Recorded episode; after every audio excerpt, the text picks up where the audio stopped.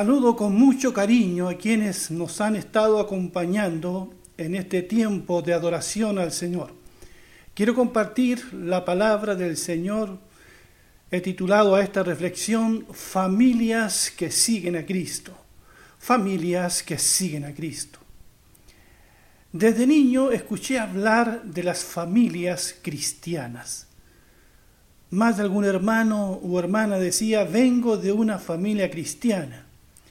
Otro decía, yo nací en una familia cristiana. Y siempre me llamó la atención este concepto de familia cristiana. ¿Cuándo podemos decir que una familia es cristiana? Trataremos de responder a esta pregunta en esta, en esta predicación. Todos sabemos la crisis que está enfrentando la familia tal como la conocemos. Son muchas las familias que están pasando por conflictos, crisis, matrimonios que están separándose. Realmente la familia está en muy grave peligro de desintegración.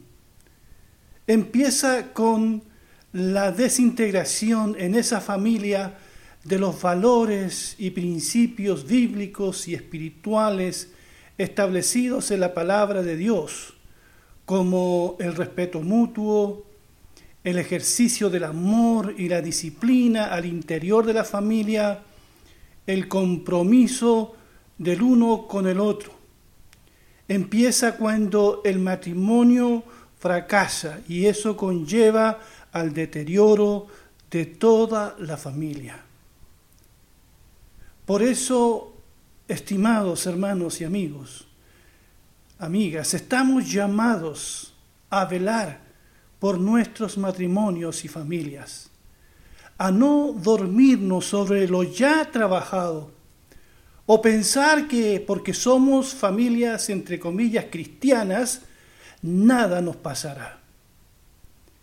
Allí en Cantar de los Cantares, en el capítulo 1, verso 6, se nos recuerda lo siguiente. Mis hermanos se enojaron conmigo y me pusieron a cuidar las viñas y mi propia viña descuidé. Si esto lo aplicamos a la familia realmente es una gran verdad. ¿Cuántas veces estamos preocupados, o mejor dicho, ocupados en el éxito en el trabajo, en la empresa, en la vida, en este mundo, pero estamos muy despreocupados de atender la seguridad, el bienestar de nuestras propias familias. Y aún como pastores o líderes de la iglesia podemos estar tan ocupados en la familia de Dios que es la iglesia, que descuidamos nuestra propia familia que tenemos en casa. ¿O cuántos hombres y mujeres son exitosos en su trabajo, en su profesión, en su empresa, en lo que sea, pero han fracasado enormemente en construir familias que permanezcan? Exitosos afuera, fracasados en el hogar. Por eso, la palabra del Señor nos recuerda cosas que son muy importantes. Nos habla de la familia según Dios. Allí en Efesios capítulo 5, verso 25 al capítulo 6, verso 1 al 4, hay un pasaje que algunos de ustedes conocen, pero que vale la pena recordar en esta hora. Dice, esposos amen a sus esposas así como Cristo amó a la iglesia y se entregó por ella para hacerla santa. Y más adelante dice, para presentársela a sí mismo como una iglesia radiante, sin mancha ni arruga ni ninguna otra imperfección, sino santa e intachable. Asimismo, el esposo debe amar a su esposa como a su propio cuerpo.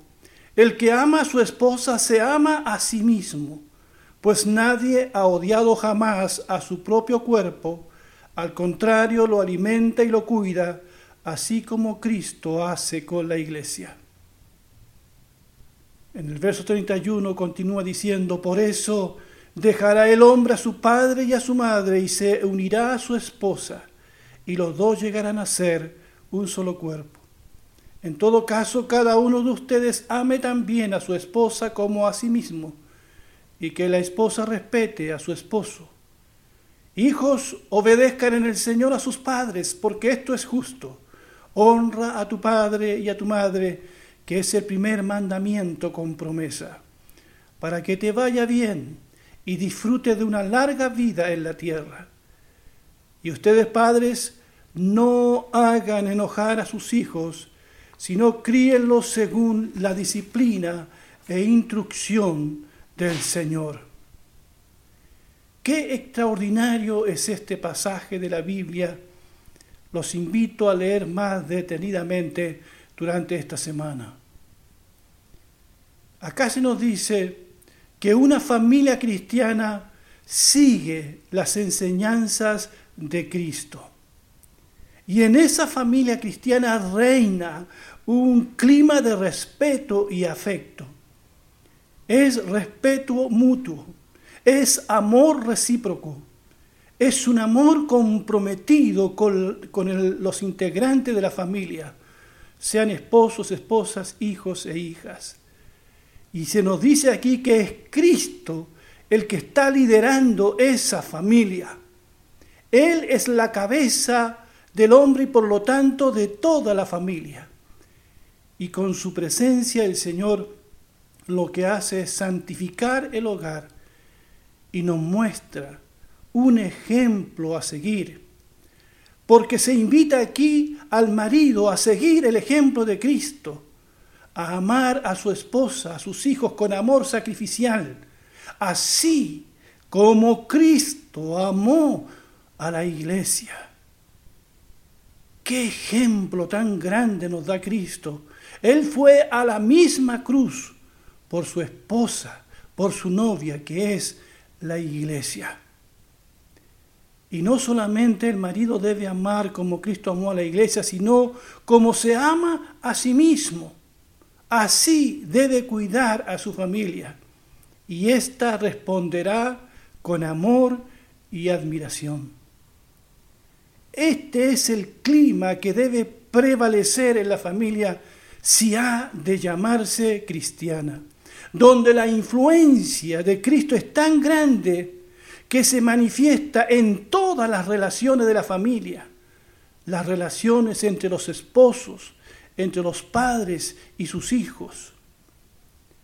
El Evangelio en la vida familiar se manifiesta básicamente en relaciones sanas, en un ambiente donde reina el afecto, la comunicación franca y sincera, la comprensión y el amor no el abuso, no el maltrato, no el egoísmo.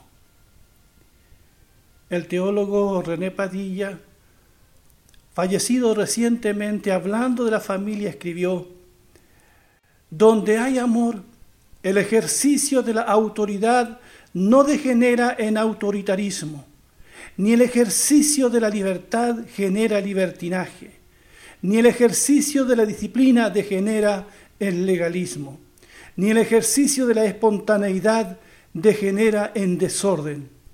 Donde hay amor las personas son más importantes que los programas. La calidad de vida es más importante que la cantidad de cosas.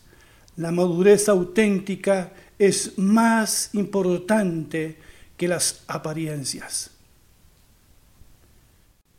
Digo amén a eso.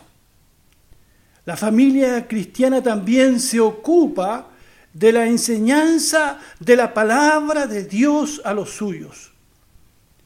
Leíamos delante allí Efesios 6.4 también, donde a los padres se les dice que críen a sus hijos en la disciplina e instrucción del Señor. En lo que respecta a la enseñanza cristiana, la iglesia hace lo suyo, la escuela dominical también, pero es en el seno de la familia donde se ha de enseñar la Biblia y practicar la oración. ¿Cómo podemos decir que somos una familia cristiana si no leemos la Biblia como familia, si no oramos como familia? En Deuteronomio capítulo 6, verso 4 al 7, la palabra del Señor nos enseña, Oye Israel, el Señor nuestro Dios, el Señor es uno y amarás al Señor tu Dios con todo tu corazón, con toda tu alma y con todas tus fuerzas.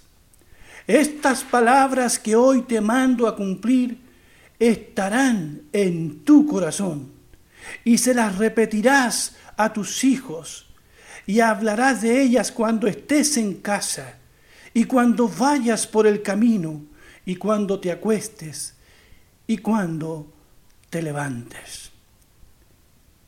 Qué enseñanza grande hay aquí que podemos rescatar para que como padres las practiquemos en nuestro hogar.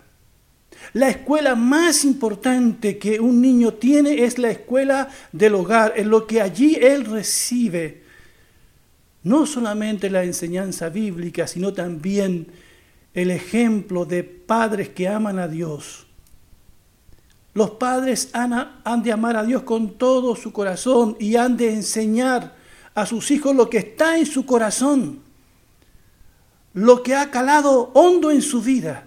Eso es lo que deben transmitir a aquellos que le ha afectado profundamente a ellos de la palabra del Señor. Hemos de ser testigos de la palabra de Dios en nuestro corazón y esta transmitirla en cada oportunidad que tengamos con nuestros hijos, en la casa, cuando vayamos por el camino, cuando nos acostemos, cuando nos levantemos. ¿Qué privilegio tuvo, por ejemplo, Timoteo en este aspecto? Pablo le dice a Timoteo que desde la niñez ha conocido las sagradas escrituras, las cuales te pueden hacer sabio para la salvación por la fe que es en Cristo Jesús.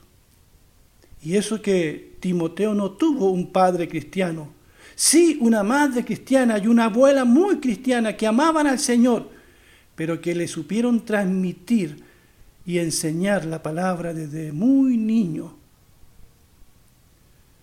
Pero debemos tener esto muy claro el hecho de pertenecer a una familia cristiana no es garantía absoluta de que todos sus integrantes serán seguidores de Jesucristo. Cada uno debe tomar su decisión, pero es indudable la ventaja que tiene el que ha nacido en una familia cristiana de verdad, donde se sigue al Señor y se practica el amor. Esto lo pone bajo la influencia de la palabra de Dios y de un ambiente cristiano donde se ve notoriamente el amor y la santidad. Es tan grande la influencia que en 1 Corintios 7, 12 al 14 se nos dice, si un creyente está casado con una mujer que no es creyente, y ella está dispuesta a seguir viviendo con él, no debe abandonarla. Y si una creyente tiene un esposo que no es creyente y él está dispuesto a seguir viviendo con ella, no debe abandonarlo. Pues la esposa creyente da santidad a su matrimonio y el esposo creyente da santidad al suyo. De otro modo, sus hijos no serían santos, pero ahora son santos.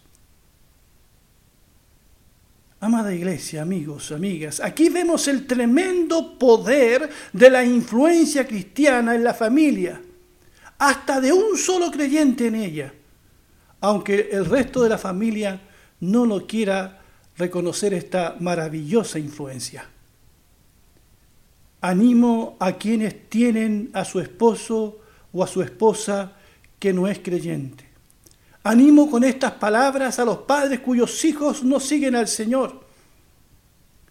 La influencia de ellos es importante allí de todas maneras. Un comentarista bíblico hace la siguiente observación respecto a este último pasaje que acabo de leer. Debe el cristiano, dice, abandonar a su cónyuge y renunciar así a la oportunidad de darle la prueba más grande de amor.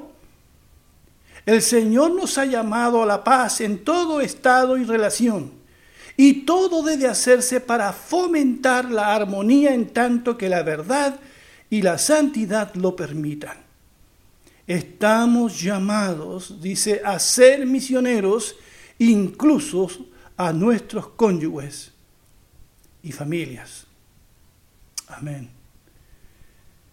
Las familias cristianas son un poderoso testimonio al mundo.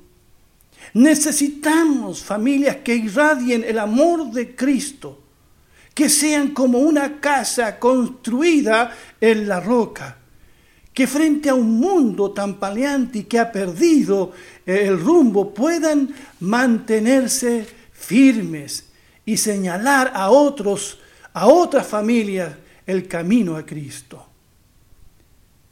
Muchas, muchas iglesias, por no decir todas, comenzaron con reuniones en casa de familias cristianas que abrieron sus puertas para que allí se predicara la palabra del Señor. Tenemos muchos ejemplos en el Nuevo Testamento y muchos ejemplos en el día de hoy. Esta misma iglesia comenzó así también, en familias cristianas que fueron, ¿verdad?, usadas por el Señor para después establecer esta querida iglesia de Peñalolén. En el Salmo 128 se refleja muy bien el testimonio y la influencia de una familia que sigue a Cristo. Dice este salmo, dichosos todos los que honran al Señor, dichosos los que van por sus caminos, dichoso serás y te irá bien cuando te alimentes del fruto de tu trabajo. En la intimidad de tu casa, tu esposa será como una vid con muchas uvas, alrededor de tu mesa tus hijos serán como retoños de olivo. Así bendice el Señor a todo aquel que le honra. Que el Señor te bendiga desde el monte Sión. Que veas en, en vida el bienestar de Jerusalén. Que llegues a ver a tus nietos. Que haya paz en Israel. Esta es la familia que influye y testifica positivamente en su comunidad.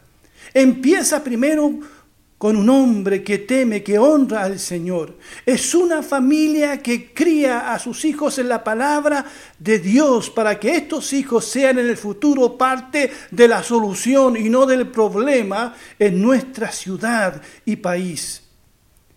Se habla aquí del bienestar de la ciudad y de la paz de la nación. Pero todo comienza, dice aquí, con familias que honran al Señor. Dios nos puso en una familia y quiere redimirnos como tal. A veces empieza con uno, no con todos, pero la promesa es, y yo la creo con todo mi corazón, que dice, cree en el Señor Jesucristo y serás salvo tú y tu casa. Cree en el Señor Jesucristo y serás salvo tú y tu casa. Hechos 16, 31. Así que no te rindas hasta no ver a toda tu familia siguiendo a Cristo. Los invito a salvar muchas familias en el nombre del Señor, porque la familia es la institución más esencial, le suena eh, conocida esa palabra, más indispensable, más necesaria en nuestro tiempo.